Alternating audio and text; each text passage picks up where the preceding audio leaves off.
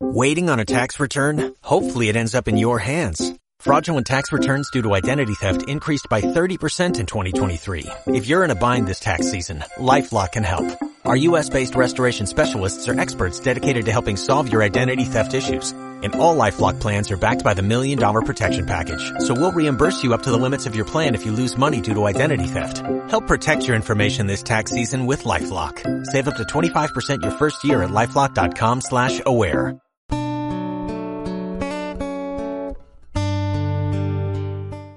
¿Cómo agradar a Dios? Eso es, muy bien. Eclesiastes 2.26 dice, porque al hombre que le agrada, aquí ese término hombre es ser humano, persona, incluye hombre o mujer, porque al hombre que le agrada, Dios le da sabiduría, ciencia, y gozo.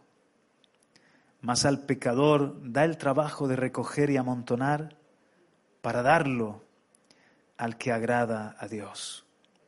También esto es vanidad y aflicción de espíritu.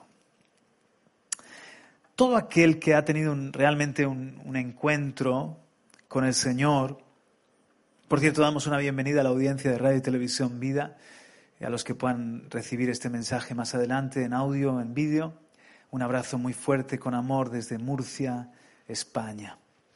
Y todo el que ha tenido realmente un encuentro con Jesús y ha descubierto el amor de Dios, todo lo que Él hizo por nosotros, entonces la respuesta natural es el deseo de querer agradar a Jesús. Es un sentimiento de deudores, somos deudores. ¿Qué puedo hacer yo por ti, Señor? Te quiero agradar. Sin embargo, si esto es poco, hay promesas como la que acabamos de leer que nos incentivan, que nos animan a la hora de desear agradar a Dios. Dicho sea de paso, te acabo de dar una clave para que tú puedas saber si se te ha revelado la cruz, si se te ha revelado la gracia, si realmente el amor del Señor se ha derramado en tu corazón, la respuesta va a ser que tú quieres agradar al Señor, que tú quieres agradar al Señor. Pero si no es así, tienes que preguntarte si es que te has enfriado o que realmente necesitas un encuentro con Jesús más profundo. Ahora, la promesa de Eclesiastés 2.26 para el hombre y la mujer que agrada a Dios es que el Señor nos va a premiar con sabiduría, con conocimiento, con ciencia, con gozo y también con provisiones, provisión para el que agrada a Dios. La pregunta en esta noche es cómo agradarle, porque necesitamos entrar a esta dimensión del agrado, del contentamiento de Dios, que Dios nos pueda decir a nosotros, como dijo de Jesús, este es mi hijo amado en el que me agrado, en el que tengo contentamiento. Esta es mi hija amada en, el, en la que está satisfecha mi alma. Entonces, puedo, puedo depositar mi sabiduría, mi ciencia, mi gozo, mis recursos en este hijo mío, en esta hija mía que me está agradando, que vive para agradarme. La respuesta es en primer lugar, en el Espíritu. ¿Cómo agradar a Dios? Aquí lo vemos, Romanos 8, versículo 8, fácil de memorizar. Y los que viven según la carne no pueden agradar a Dios. Y tampoco los que se dejan la puerta abierta pueden agradar a Dios. Los que están en la carne, según la carne, entiéndase esa naturaleza de pecado contraria a Dios, heredada de nuestros padres, heredada de Adán, esa naturaleza carnal, natural, diabólica, no puede agradar a Dios la carne. La carne es, contraria, es rebelde contra Dios. La carne no quiere orar, la carne no quiere venir a una reunión, la carne no quiere perdonar, la carne no quiere amar, la, carne no quiere vivir en santidad, la carne la carne es débil. Jesús dijo, el espíritu está dispuesto, está presto. La carne es débil. Se lo dijo a los discípulos que se habían dormido, que no habían sido capaces de velar ni siquiera una hora. La carne es débil, el espíritu está dispuesto, está presto. Es imposible vivir en la carne y agradar a Dios. Es imposible vivir en la carne y, servir a Dios y a los demás. Eh, aunque la mona se vista de seda, mona se queda. O sea, aunque la carne la quiera vestir de espiritualidad y religiosidad, al final se, se nota. Hay algunos síntomas. Cuando estamos en la carne, por ejemplo, eh, somos fluctuantes porque estamos viviendo muy sujetos, esclavos del alma, de las emociones, de las circunstancias. De manera que podemos ser una sierra, ¿no? Que nosotros evaluemos nuestra propia vida y digamos, wow, el lunes bien, el lunes a la noche ya no tan bien, el martes regular, el jueves repunté, al viernes metí la pata hasta la cintura, el sábado supercondenación. El domingo en la reunión parece que por ahí remonté. El lunes un bajón. Y así hay cristianos que se pasan la vida entera. En cambio, el espíritu es estable. La vida en el espíritu es estabilidad. Porque el espíritu se sobrepone, sujeta las emociones. ¿Eh? A veces la carne y el alma es como un caballo. El espíritu sujeta las emociones, el alma, el espíritu, trae calma en medio de tormentas, de circunstancias adversas. En el espíritu podemos tener estabilidad, un cierto progreso. lo ideal es que haya un crecimiento constante, un progreso constante. Podemos tener algún traspiés, pero que podamos tener una vida de estabilidad. La ira del hombre no obra la justicia de Dios. O sea, uno, uno ya se tiene que conocer cuando estás vulnerable, cuando estás en la carne, cuando no edificas, cuando eres peligroso. ¿Eh? Deberíamos tener una camiseta, ten cuidado conmigo hoy, ando en la carne, ando peligroso, ¿no? Y, y en cambio, cuando estamos en el espíritu, somos de edificación. ¿Por qué? porque el, Espíritu es la imagen de Cristo, es Cristo en nosotros. Entonces, otra de las claves es esa, es decir, wow, ¿cómo respondería Jesús ante esta provocación? ¿Cómo respondería Jesús ante esta persona que me está tratando en una forma, una dependiente y me está tratando de una forma altiva, despectiva? ¿Cómo respondería Jesús ante este adelantamiento que me acaban de hacer? ¿Cómo respondería Jesús ante esta suegra mía, este yerno mío, este cuñado, este primo? ¿Cómo respondería Jesús en, en esta toma de decisiones? Entonces el Espíritu, cuando tú vives en el Espíritu, te das cuenta de que te alineas con Jesús, con el corazón, con el carácter, con la paz, con la mansedumbre y con la sabiduría de Jesús. ¿No es cierto? Pero también otra de las cosas que nos ayudan para discernir que no estamos en la carne, que estamos, que estamos andando realmente en el Espíritu. Amén. Cuando estamos en el Espíritu, mis hermanos, sentimos al Espíritu Santo contento, el agrado de Dios. La mente puesta en la carne es muerte. La mente, los pensamientos, dice en otra versión, puestos en el Espíritu, son vida y paz. Entonces, cuando estamos andando en el Espíritu, es como que nosotros estamos en una conexión con Dios, en una, en una comunión con Dios. Yo, yo, por ejemplo, soy, soy sensible cuando empiezo mucho a poner mi pensamiento en las noticias de la tierra, en lo que hacen y deshacen los hombres, en mí mismo, en los afanes de, de la vida, y tengo mi, mi concentración muy conectada en todo eso, comienzo a, estar como en el dique seco, como el espíritu es como que se, se debilita o se entristece. Entonces, ¡uh! Me, tengo que conectar con Dios. Me tengo que conectar con Dios, me ayuda la, la alabanza, la, la, música, me ayuda a escuchar la radio, la tele, me, me, ayuda un mensaje de la palabra que estoy haciendo algo y estoy escuchando un mensaje de la palabra, mis pensamientos vuelven a conectar con Dios. Eso es vida, es paz. El Espíritu Santo se alegra, se agrada. El que está en la carne no puede agradar a Dios, pero el que está en el Espíritu agrada a Dios. Dios está contento, el Espíritu Santo parece que salta con gozo dentro de uno. Amén. Pero los que ya llevamos un tiempo eh, caminando con el Señor, fácilmente sabemos cuando el interruptor se fue para la carne. No tenemos que tener condenación. Podemos en un momento dado patinar cualquiera. Pero ¿cuál, pregúntate en este día, cuál es tu constante? O sea, cuál es la norma y cuál es la excepción. Si la norma es que tú eres alguien espiritual, o es la excepción. Oye, mira, hoy me levanto con unas ganas tremendas de leer la Biblia. Hasta voy a ir el domingo a la iglesia.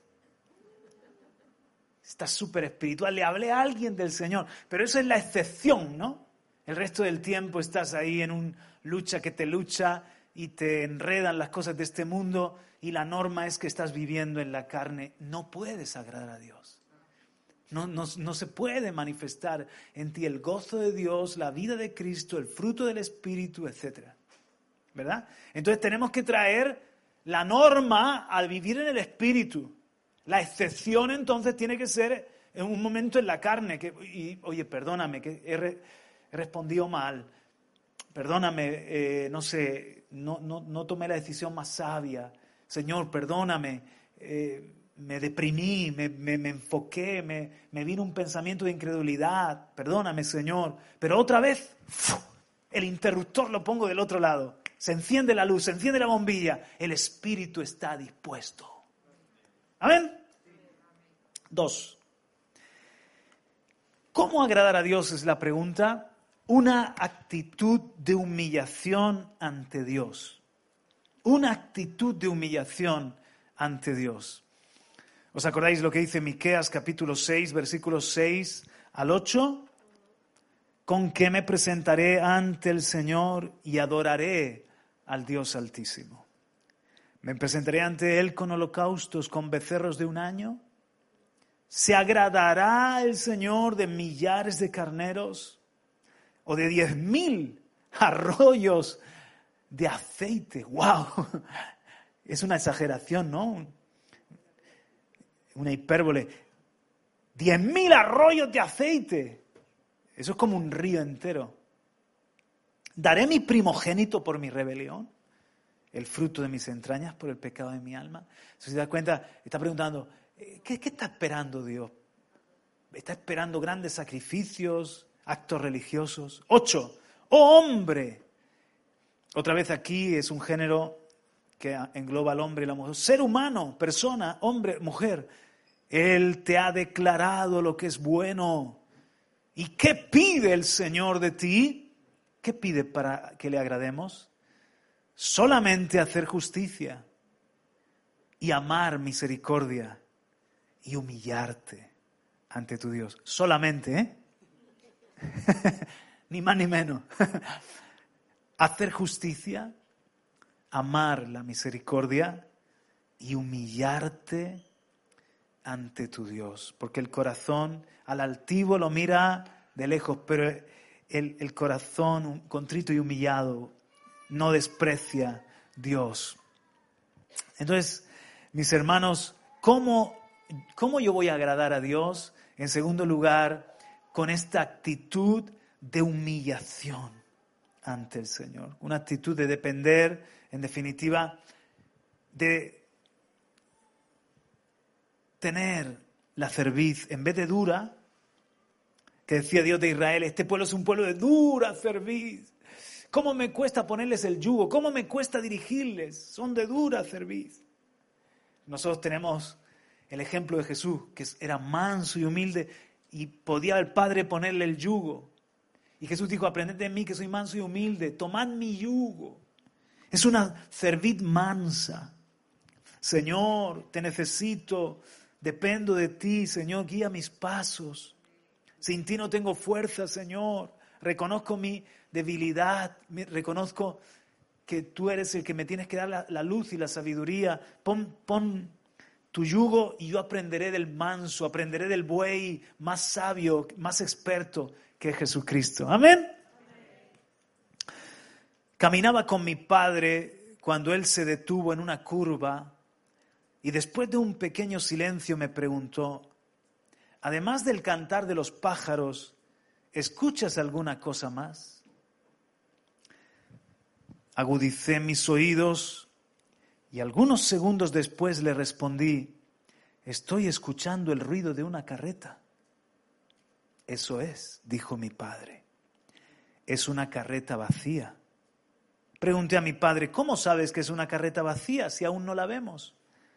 Entonces mi padre respondió, es muy fácil saber cuando una carreta está vacía por el ruido. Cuanto más vacía la carreta, mayor es el ruido que hace. Me convertí en adulto y ahora, cuando veo a una persona hablando demasiado, interrumpiendo la conversación de todos, siendo inoportuna o violenta, presumiendo de lo que tiene, sintiéndose prepotente y haciendo menos a la gente, tengo la impresión de oír la voz de mi padre diciéndome otra vez, cuanto más vacía la carreta, mayor es el ruido que hace. La humildad consiste en callar nuestras virtudes y permitirle a los demás descubrirlas. Nadie está más vacío que aquel que está lleno de sí mismo. ¿Verdad que sí? en tercer lugar, ¿cómo agradar a Dios? Siempre en fe, en la fe. Como dice Hebreos capítulo 11, versículo 6. Pero sin fe es imposible agradar a Dios, porque es necesario que el que se acerca a Dios crea que le hay, que es galardonador de los que le buscan. Hebreos 10:38 lo complementa, mas el justo vivirá por fe y si retrocediere no agradará a mi alma. Fe, hermanos, es confianza. Fe es rendición, dependencia absoluta del Creador. Entonces, según este versículo, ¿qué hace una persona que tiene fe? Primero, es necesario que quien se acerca a Dios, Hebreos 11:6, es necesario que el que se acerca a Dios, y esto es una de las características, alguien que tiene fe es alguien que se acerca a Dios.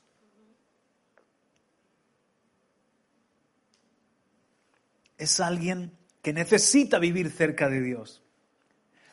El que no tiene fe va en su fuerza o pone su confianza en otra cosa. Pero cuando tienes fe, necesitas buscar a Dios y necesitas vivir cerca de Dios. ¿A que sí? En segundo lugar, cree que le hay. La segunda cosa que hace quien agrada a Dios es que cree que Dios es real y que está a nuestro lado. ¿Cuántos creen que el Señor está aquí hoy en medio nuestro, donde hay dos o más en su nombre? Amén. Dios está conmigo. Donde vaya, Él va conmigo. Eso es tremendo. Que Dios Todopoderoso vaya a mi lado. Él, él es mi sombra a la mano derecha. ¡Wow! Pero además, el tercero es galardonador. La tercera cosa que hace quien agrada a Dios, porque vive en fe, es creer firmemente que Dios es galardonador de los que lo buscan. Si el que se acerca a Dios termina convencido de que Él es, de que Él está a nuestro lado y que Él galardona a quienes lo buscan, entonces esa persona va a saber que el mayor galardón es su misma presencia en nuestra vida. Alguien de fe es una persona que vive en la presencia de Dios. Es una persona que eh, trae la presencia de Dios, cambia atmósferas, cambia ambientes y depende para todo del Señor. Sin fe es imposible agradar a. Cuatro, ¿cómo agradar a Dios? En el Hijo. Esto para mí es muy importante. Dice Mateo capítulo 12, citando a Isaías, versículo 18, He aquí mi siervo, refiriéndose a Jesús, a quien he escogido, mi amado en quien se agrada mi alma. Pondré mi espíritu sobre él y a los gentiles anunciará juicio. El Hijo fue quien agradó en todo al Padre. El Padre tuvo que dar tres veces testimonio con voz audible del contentamiento que tenía en el Hijo Además, hay referencias constantes de cómo el Padre estaba agradado con el Hijo. El sacrificio del Hijo fue acepto. Lo sabemos porque al tercer día resucitó y la tumba está vacía. Lo sabemos porque el velo, que era lo que impedía que el hombre accediera al lugar santísimo, el velo se rasgó porque Cristo, ya eh, representante de nosotros, entró al trono de la gracia, al lugar santísimo y nos abrió el camino a todos nosotros. Somos aceptos en el amado. Dice Gálatas que Dios no acepta un rostro humano. Dios no acepta el rostro tuyo o el rostro mío. Porque delante de Él somos imperfectos, Él es santo, nosotros somos imperfectos, somos pecadores. Y nuestras buenas obras, dice que son como trapo inmundicia. Para ir al Padre hemos de ir en el nombre de Jesús cubiertos de la justicia de Jesús, confiando absolutamente en la justicia de Jesús, que nos es atribuida por fe, justificados pues por la fe. Dice Romanos capítulo 5, 1 y 2, justificados pues por la fe, tenemos paz para con Dios por medio de nuestro Señor Jesucristo, por medio de quien tenemos entrada esta gracia en la cual estamos firmes. Aleluya. Nada que hagamos va a agradar a Dios si no es presentado en el Hijo, si no es entregado en el Hijo, si no es a través de Jesucristo. Que se te revele, que se me revele la cruz, que se me revele el sacrificio suficiente, que se me revele el agrado del Padre, que se me revele que no, no soy acepto, no, no, no soy amado, ni siquiera por, porque Dios me ama inmensamente, a más no poder, pero Dios sabía que, para que Él fuese fiel en el pacto, debía interponerse un mediador entre Dios y los hombres, que es Cristo Jesús, hombre. A través de Cristo, el Padre, para amarme a mí, amando al Hijo, me ama a mí, porque Cristo es mi, mi representante delante del Padre. ¿Verdad? Entonces, eso me da una seguridad, eso me da una seguridad para cuando se me olvida que no, no es por mis obras, de repente digo, uy, no he, orado lo suficiente, uy, no, no, no, no, no he servido como me gustaría al Señor, no le he dado el culto que me hubiese gustado. Eso no quiere decir que no te esfuerce, pero esfuérzate en la gracia. O sea, no pongas tu confianza ni siquiera en tus, en tus obras. Lo que le falte a mi adoración, el Hijo lo completa. Aleluya. Siempre soy imperfecto, siempre en la balanza me falta peso, pero el padre dice, Padre, recibe esta ofrenda, recibe a mi hijo que se llama Juan Carlos, porque él viene confiando en mí y en mi sacrificio en la cruz, mediante mi sangre derramada que habla mejor que la de Abel. Él tiene paz contigo, Él es hijo amado. Entonces es por Cristo que somos aceptos. Nadie viene al Padre si no es por medio de Él. Y toda la gloria sea al Hijo por siempre. Cuando estemos en el cielo cantaremos con los ángeles. Pero la, alabanza nuestra será sublime porque diremos el cordero que fue inmolado por su sangre. Somos reyes, somos sacerdotes. Por su sacrificio somos salvos. La salvación pertenece a nuestro Dios y al cordero. Ahora, vamos a repasar entonces cómo agradar a Dios, en primer lugar, en el Espíritu. En segundo lugar, en humildad. En tercer lugar, en fe. Y por último, en Cristo. Vamos a decirlo juntos a la de tres. Una, dos y tres. En el Espíritu, en humildad, en fe y en Cristo. ¿Lo has entendido? Ahora vamos a complementarlo brevemente. ¿Cómo no agradamos a Dios? Aquí le vamos a dar la vueltica. ¿Cómo no agradamos a Dios? En primer lugar, igual que te he dado cuatro positivos, te voy a dar los cuatro negativos, para que esté balanceada la enseñanza. En primer lugar, con una vana adoración o religiosidad. En Malaquías capítulo 1, versículo 9, dice, ahora pues, orad por el favor de Dios, para que tenga piedad de nosotros. Pero ¿cómo podéis agradarle si hacéis estas cosas? Dice Jehová de los ejércitos. Vamos a entender el contexto de este versículo un poco mejor. Malaquías capítulo 1, versículo 8 al 10. Esto es una exhortación a los sacerdotes, por lo tanto la podemos tomar porque nosotros ahora somos sacerdotes. Y cuando ofrecéis el animal ciego para el sacrificio, no es malo. Asimismo, cuando ofrecéis el cojo o el enfermo, no es malo. Preséntalo pues a tu príncipe. ¿Acaso se agradará de ti? O le serás acepto, dice Jehová de los ejércitos. Ahora pues, orad por el favor de Dios, para que tenga piedad de nosotros. Pero ¿cómo podéis agradarle si hacéis estas cosas? Dice Jehová de los ejércitos. ¿Quién también hay de vosotros que cierre las puertas o alumbre mi altar de balde? Yo no tengo complacencia en vosotros, dice Jehová de los ejércitos, ni de vuestra mano aceptaré ofrenda. Efectivamente, había una actividad, pero una actividad religiosa. Había un culto, pero este pueblo de labios me honra, su corazón está lejos. Su ofrenda misma era, era lo, lo, que no le darían a un gobernante lo que no le darían a un hombre. Se lo estaban dando a Dios. A mí me duele a veces cuando le damos más honra al trabajo que a Dios. Si no puede decir aleluya, di ahí. Cuando le tenemos más temor al esposo a la esposa que al Señor. Esta parte del mensaje es menos bonita, que sí? Tenía que haberlo hecho al revés. ¿Cómo no agradar primero y cómo agradar al final? Pero ya lo sepa la próxima. Cuando somos más puntuales para el cine que para la reunión. ¿Eh? Y dice, ¿cómo voy a perder yo los primeros minutos de Brad Pitt. No, hombre, que por eso pago.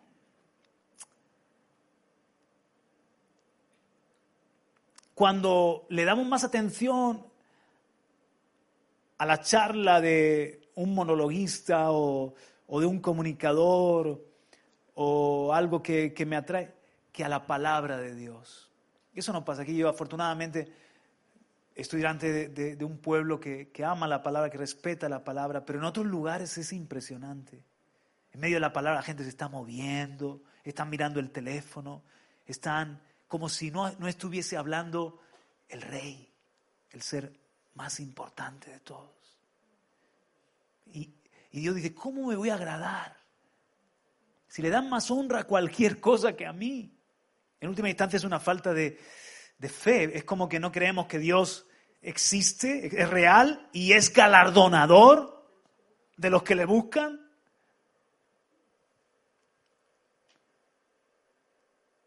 Esto es bueno aplicarlo para mí, porque todos somos seres religiosos. Eh, eh, está en mi carne ser religioso. Bajar la guardia, ¿no? Y comenzar a... Bueno, el Señor sabe, el Señor el Señor sabe, el Señor es bueno. Por eso mismo, porque Él es bueno, dale lo mejor. ¿Os acordáis en la religión cuando pasaban el cepillo y hacíamos así y buscábamos? ¿Os acordáis?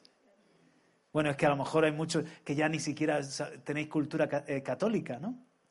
Hay muchos que no tenéis ni cultura católica, pero yo me acuerdo, ¿no? Estar ahí en ese momento hasta los muchachos tenían para sus pipas, tenían para sus máquinas de, juegos.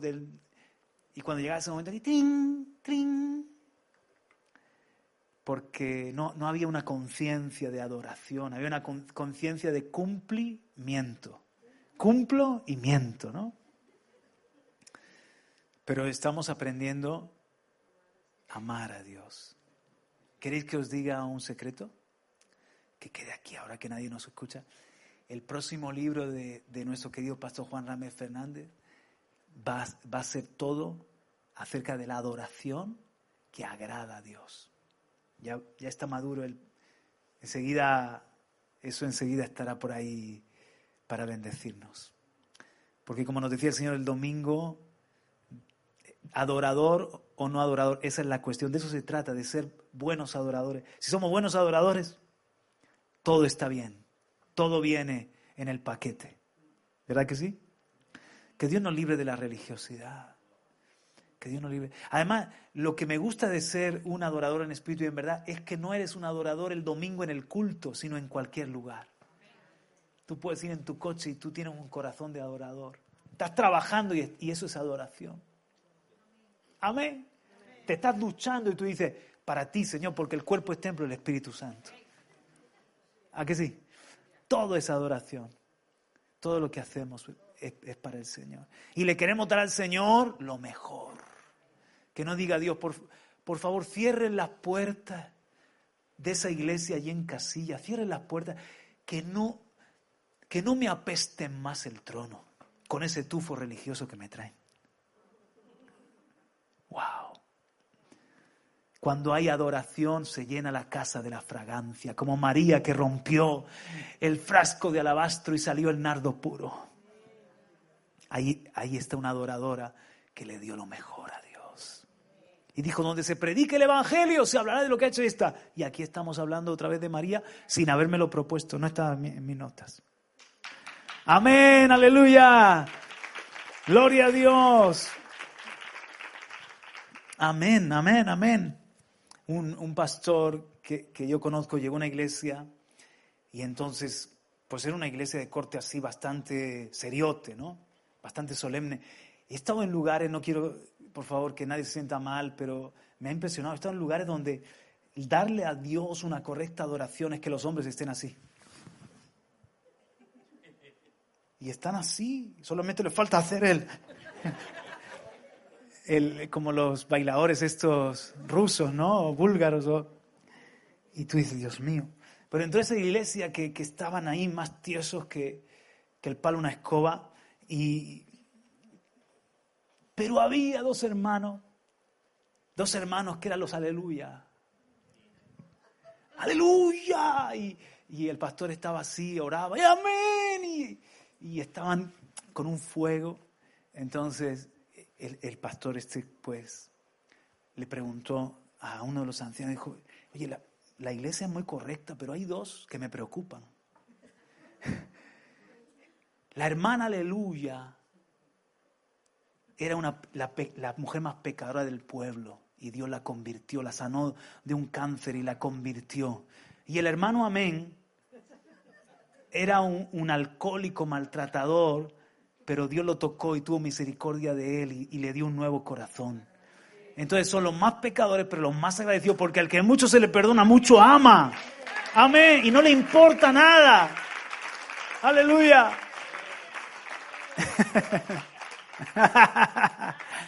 ¿Cuántos hermanos aleluya hay aquí?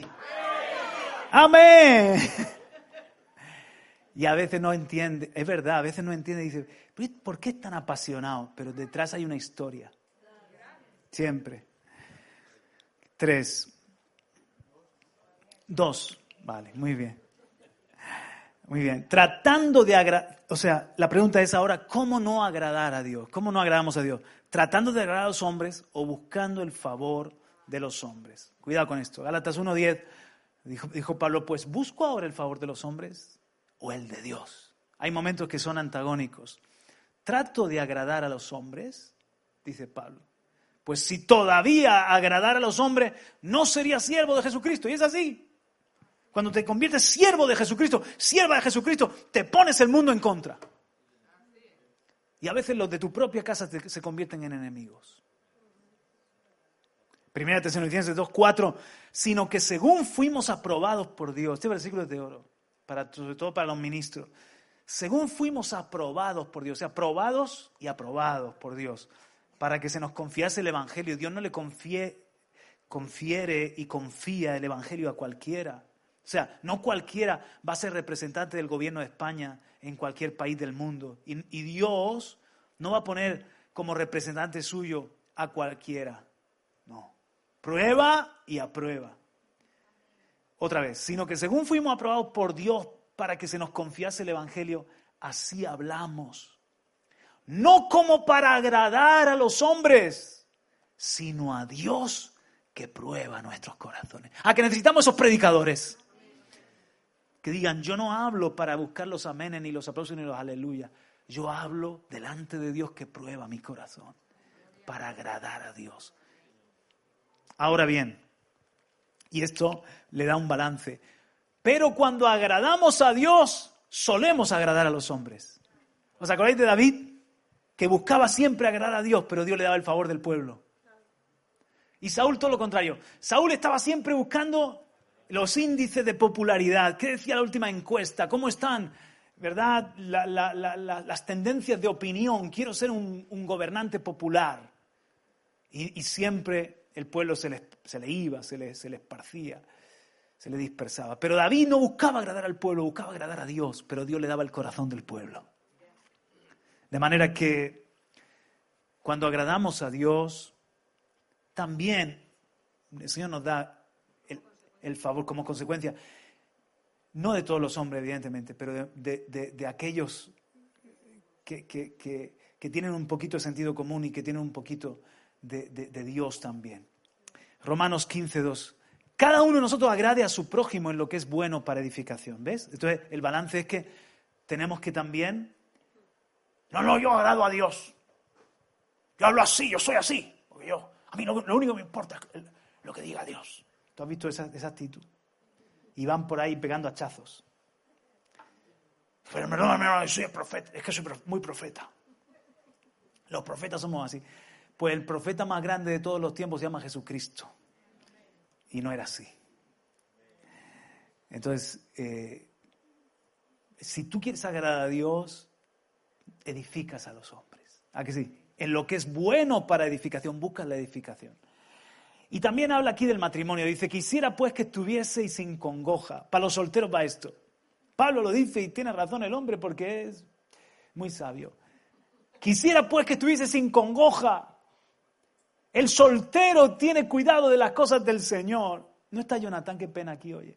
El soltero tiene cuidado de las cosas del Señor, de cómo agradar al Señor. Pero el casado tiene cuidado de las cosas del mundo, de cómo agradar a su mujer. ¿Cómo agradar a su mujer? No se puede. Es imposible. Qué broma esta, ¿no? Pero es cierto que cuando eres como Pablo, solamente tienes que agradar a Dios, servir a Dios, pero cuando ya te casas, tienes que agradar también a tu parejita, ¿verdad? No puedes vivir todo el tiempo en ayuno y en oración. Te hubiese hecho monje, no, no te hubiese hecho, marido. Algunos dicen, estoy casado con Sor, Sor María. Estoy casado con Sor Ceniza, porque siempre está en ceniza y en cilicio. Mejor se hubiese quedado sola. Y entonces yo creo que no, yo creo que Dios nos hace salaos. Porque la gracia es sal. Dios nos hace salaos, ¿a que sí? Dios nos hace simpático y, y, sabemos cuando es necesario echar una risa, cuando es necesario, ¿verdad?, pasárnoslo bien y etcétera. Y uno tiene que ser sensible a tener los tiempos de ayuno, de oración, de, apartarse con Dios, pero sin quemar al, que tienes a tu lado. Esto lo ha, tenido que, lo ha tenido que sufrir mi mujer conmigo. Me dijo, Pablo, Pablo, te hubieses quedado mejor, soltero, pero no solamente te has casado conmigo, cuatro hijos tienes. Entonces hay una canción que cantábamos antes, baja Dios de las nubes, llévale. Mi mujer me la cantaba al revés. Bájate de las nubes, vente a la fábrica donde.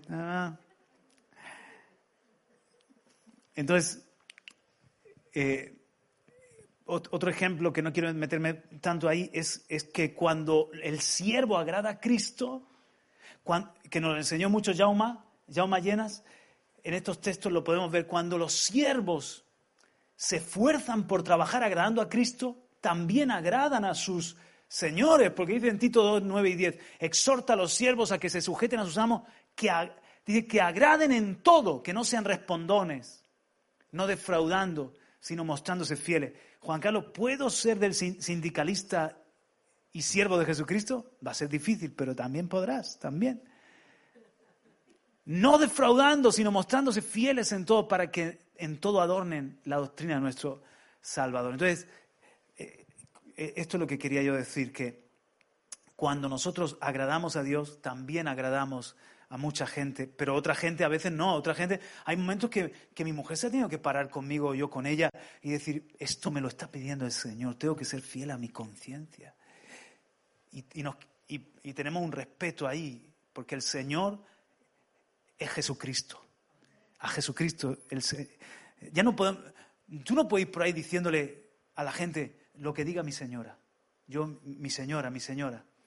Fíjate que todavía los hombres dicen mi, señora, mi parienta, ¿no? Mi señora, lo que diga mi señora. Pero ya las mujeres no dicen como Sara, ya no nos llaman lo que diga mi señor. ¿A que no has visto ninguna mujer? Yo no he visto ninguna mujer que diga eso. ¿Eh? Yo, los hombres todavía decimos, me voy a casa que me espera mi señora. ¿Eh? Que me espera mi reina. Pero los hombres, si las mujeres dicen ahora, me voy a casa que me espera mi señor, madre mía, ¿verdad? la ministra esta de igualdad, la Yolanda Díaz también, le cae encima, le ponen una multa por anticuá. Y sin embargo dice de Sara que le llamó a Abraham Señor y que estuvo sujeto a él. Pero en última instancia las mujeres no tienen que estar tanto sujetas al Señor a, su marido, sino al Señor de los cielos. Y cuando estás sujeta al Señor de los cielos, vas a saber honrar a tu marido de la tierra. Y cuando el hombre está sujeto al Señor de los cielos, va a saber honrar a su mujer de la tierra, a su señora. Amén. ¿Dónde estamos? En el 3. Andando en fornicación esto no es un consejo, ¿vale? Es todo lo contrario. Andando en fornicación, en concupiscencia y en inmundicia. ¿Cómo no agradamos a Dios? Eh, aquí está la cita. Muy importante. Primera Tesalonicenses 4, 1 al 8. Este versículo, este, este pasaje, era muy importante en los días en los que escribe Pablo que había un, en el Imperio Romano una perversión sexual. Sabéis que la homosexualidad estaba como una moneda común casi a la par que la heterosexualidad. Pero no solamente eso, las orgías, eh, la fornicación, el adulterio y cosas innombrables. Entonces Pablo tiene que exhortar a los que se han convertido y han salido de esa cultura gentil, eran gentiles y veían normales ciertas cosas. Entonces tiene que decirles Pablo, no, ahora en Cristo una sola mujer, un solo marido, y tenéis que andar en santidad en lo sexual. Vamos a verlo. Primera Tesalonicenses 4.1. Por lo demás, hermanos, os rogamos y exhortamos en el Señor Jesús que de la manera que aprendiste y de nosotros cómo os conviene conduciros y agradar a Dios, así abundéis más y más. Porque ya sabéis qué instrucciones os dimos por el Señor Jesús. Pues la voluntad de Dios es vuestra santificación que os apartéis de fornicación. Que cada uno de vosotros sepa tener su propia esposa en santidad y honor. No en pasión de concupiscencia como los gentiles que no conocen a Dios. ¿Ves? Ahí los gentiles, ellos antes habían sido así. Que ninguno agravie ni engañe en nada a su hermano. Porque el Señor es vengador de todo esto, como ya hemos, os hemos dicho y testificado. Pues no nos ha llamado Dios a inmundicia, sino a santificación. Así que el que desecha esto no desecha a hombre, sino a Dios, que también nos dio su Espíritu Santo. ¿Cómo no agradar? ¿Cómo no, no vamos a agradar jamás a Dios si nosotros andamos en fornicación, en pasiones de concupiscencia, como los gentiles, en inmundicia, en inmundicia. Nosotros nos tenemos que diferenciar. Hoy en día, hoy en día, mirad qué terrible, ¿verdad? Todo lo que se está viviendo de Sodoma y de Gomorra, el ambiente hipersexuado, la pornografía por doquier, la, ¿verdad? Eh, Hollywood y toda la industria del cine presentando el tener una fe, el tener un, un, desliz, un, ¿verdad? una infidelidad como algo glamuroso, normal. Grandes estrellas que presumen de tener relaciones abiertas, ¿no? que son súper modernos y dicen, no, no, no, yo no tengo celos. Y luego, sin embargo, luego, ¿verdad? Están, no están precisamente tan felices como aparentan. ¿Por qué? Porque este coche lo hizo Dios, este vehículo, este, este automóvil lo hizo Dios, y no funciona con agua, funciona con gasolina. Y no funciona, en vez de aceite, no le puedes poner leche, funciona con aceite, ¿verdad? Y no funciona sin aire en las ruedas. Entonces nosotros queremos hacerlo a nuestra manera, queremos el matrimonio, la familia y la sexualidad vivirla a nuestra manera. Y nos damos cuenta que el motor se rompe y nos damos cuenta que, que no, no rula, no, no, no anda este vehículo así, no marcha. Eh, es, es tan bonito cuando dice bebe agua de tu cisterna y no quieras saciarte de otra corriente dice que, tu, mujer es como una fuente, que no se, que no se salga de su, de su corriente, de su, de, su, cauce. O sea, el hombre para la mujer, la mujer para el hombre. Y dentro de, de, ese huerto sellado, dentro de ese matrimonio cerrado, hay plena satisfacción, hay amor, hay disfrute. Así lo diseñó Dios. Todo lo demás es la perversión del diablo y del mundo, pero que hace a los hombres desdichados. Después de un tiempo están ya que no saben, no saben qué hacer. Gloria a Dios que ya no, no andamos como andan los gentiles. Pero entre nosotros, hermanos, amemos la santidad, fuera la inmundicia, fuera la fornicación, fuera la pornografía, fuera la, la inmoralidad. Amén.